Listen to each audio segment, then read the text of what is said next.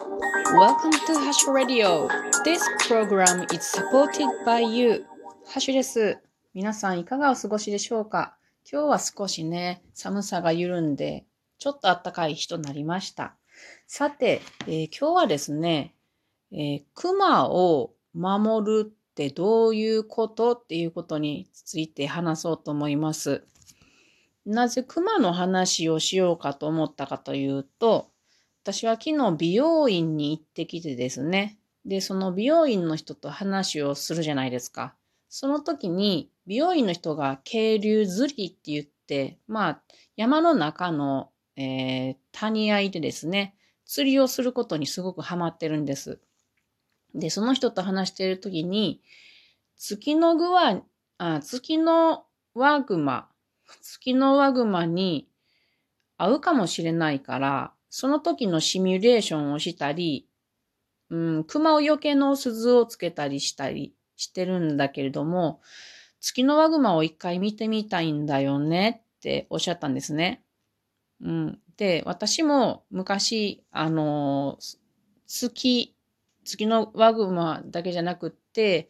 あの、ちょっとね、またぎと言って、あの、漁をする人たちになりたいと思ってたことがあったんですね。それでその頃、よく、あの、秋田県の兄、兄またぎっていうのがあるんですけれども、そこら辺の本をたくさん読んだり、あと文学、またぎ文学の本を読んだりしていたので、ちょっと話が弾んだんです。それで、まあその美容師さんにそんなまたぎの文学の本を渡そうと思っているところなんですけれども、家に帰ってきて、今、その熊ってどういう状況なのかなって思ったんですね。去年皆さんご存知だと思うんですけれども、熊がたくさん人の前に現れて問題になっていました。例えば、うん、ショッピングセンターでね、えっと、うん、扉を開けたら熊が中から出てきて、えー、その警備員さんかながちょっとやられてしまったとかいうのがあったと思うんですけれども、どうしてそういうことが起こっているのかとか、今の熊の現状、熊はどれぐらいいるのかっていうのがちょっと気になったんですね。それで、まあ、そん、ちょっと気になりつつ、家で、あの、私は引っ越しを今するとこなので、本棚を整理していたら、熊と森と人っていう冊子がパタンと出てきたんです。ちょっと、ちょっとびっくりしまして。この冊子は日本熊森協会っていうところが出している冊子なんですね。で、ああ、これ今出てきたかと思ってちょっと読んだわけです。でやっぱりあの、大事なことが書かれていたので、これを皆さんにお伝えできたらなと思って、引っ越しのさなか、あの、遊びながら放送、あの、配信、配信してみようと思うので、よかったら聞いてみてください。この日本熊森協会っていうのは、あの、立ち上げた方が、えー、女性の方でね、うんと、なんという名前の人かな。ちょっと今見つけられない。あ、森山まりこさんかな。ちょっとわかんないけど、多分森山まりこさんだと思うんですけども、この方が、えー、っと、どうしてその熊を守るこの教会を立ち上げたかが書いてある冊子なんですね。で、その冊子をちょっとね、読んでみようと思います。えー、一部抜粋して読ん、抜粋して読んでみますね。この方はもともとは中学校で、あの、理科の教師をされていたんですね。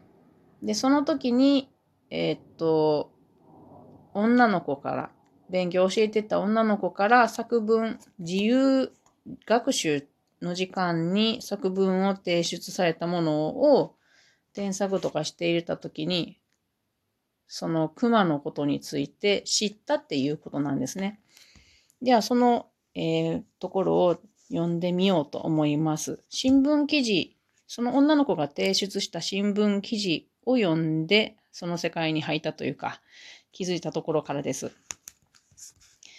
えー、記事を読んでみて、私は深い衝撃を受けました。理科教師なのに日本の森や動物が危機に陥っていることなど何も知らなかったのです。この新聞記事によりますと、日本の奥山の広大な部分が戦後の拡大造林という国策によって、緑は緑でも杉とヒノキだけの人工林に変わってしまっていたのです。飛行機から見下ろすと、今も日本の奥地には延々と緑の山脈が続いています。かつて森を消した文明はすべて滅びている。それぐらいは知っていました。しかし、日本列島にはまだこんなに森が残っている。日本文明は当分大丈夫だと思って私はいつも安心していました。あれが人工林だったとは。人工林にする前の日本の奥地の森はどこも野生野生鳥獣たちの宝庫だったそうです。熊をはじめとするいろんな種類の動物たちがブナや水ならなどの広葉樹をベースとする自然の森の中でみんなで暮らしていました。この森にはいろんな木々の花、葉、実、そして臨床を覆う下草、虫など四季折々に変化していく食料が豊富にありました。ところが近年、自然の森が海抜され、海抜というのはすべて切るということです。人間に有用とされる針葉樹の杉やヒノキだけの植林がどんどん行われたため、野生動物たちはねぐらと餌場をなくしてしまいました。ねぐらを失ったのは、鱗のある巨木が切られたためです。餌場を失ったのは、杉やヒノキは歯は苦くて食べられないし、熊などの動物の餌となる実もならないからです。そのため動物たちは空腹に耐えかねて森から人里へと次々と飛び出してくるようになったわけです。現在、奥山は空っぽになっています。奥山っていうのは、うんと、里山、人が使っている山ではなくて、それより奥の山のことです。動物学的に言うと、今まで起きなかったこのような異常現象が起こるのは絶滅の前触れです。しかし、地元の人たちは反対に、動物が増えすぎて森から溢れ出てきた。こんな風に勘違いしてしまわれました。地元の人たちは農作物を荒らされたりで悲鳴を上げ始めました。そして狩猟だけではなく有害獣としても銃や罠で動物たちを次々と駆除し始めたのです。こんな時、大きい動物から滅んでいきますから、月のワグマから絶滅が始まりました。拡大増林が一番最初に始まった九州では、すでに熊は絶滅。四国はあと十数頭です。十数頭というと、まだ絶滅ではないと安心する人が多いのですが、こういう動物は300頭を割ると、近親結婚により絶滅が始まります。100頭を割ると、もう絶滅は避けられません。というわけで、四国も絶滅を待っているだけです。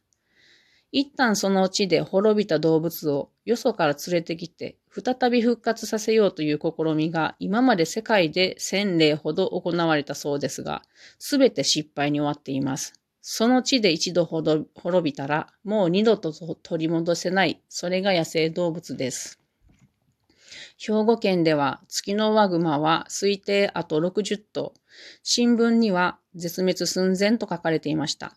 私たちが住む兵庫県の人口林率は、県平均で42%です。しかし、大型野生動物の残る地域の人口林率は、多いところでは60うん、60から80%にもなっています。人口林率が40%を超えると、熊から絶滅し始めると言われているのに、よくぞまだ熊が生き残っていたものだと思いました。日本の奥山のほとんどから杉とヒノキ以外のすべての動植物が消えてしまった。こんな大変なことになっているのを生徒たちも知っておいた方がいいなと思って、私は理科頼りに新聞記事と女生徒の作文等を載せて次の日授業に持っていきました。ということですね。で、こういうことからこの方は、えっ、ー、と、熊を守っていかないと、日本の国土が滅びていって、日本人が大変なことになるということで、この日本熊守協会っていうのを立ち上げられたそうなんですね。まあ、その熊がピラミッドで言うと、動物のピラミッドで言うと一番頂点なんですけれども、その熊がいなくなったら、鹿とかイノシシとかバランスが崩れてどんどんどんどん増えることになるとは思います。えっ、ー、と、日本の国土、あと人工林、天然林の割合について、えー、お話ししておこうと思います。実際どんなものなのか。えっ、と、私が手に持っている資料によると、これは2017年の林野庁の資料ですけれども、この2017年の時点で国土面積というのは3780万ヘクタールです。これ概要欄にも書いときますので一度見てみてください。で、森林面積は2505万ヘクタールです。そのうち人工林は1020万ヘクタール、天然林は1348万ヘクタール。半分よりちょっとが天然林です。つまり残る1020万ヘクタールは人工林。つまり動物の餌が何もない状況が日本の山と言えます。こういう現状ですので、生物たちが生きにくい山緑の山がたくさんあるけれども、生物たちが生きにくいっていうことなんで、えー、皆さんよかったらですね、森林整備のボランティアなどされて、えー、人工林を少しずつどんぐりを落とすブナ林などに変えていけれると、動物たちが住みやすくなるんじゃないかなと思います。それでは皆さん、またね。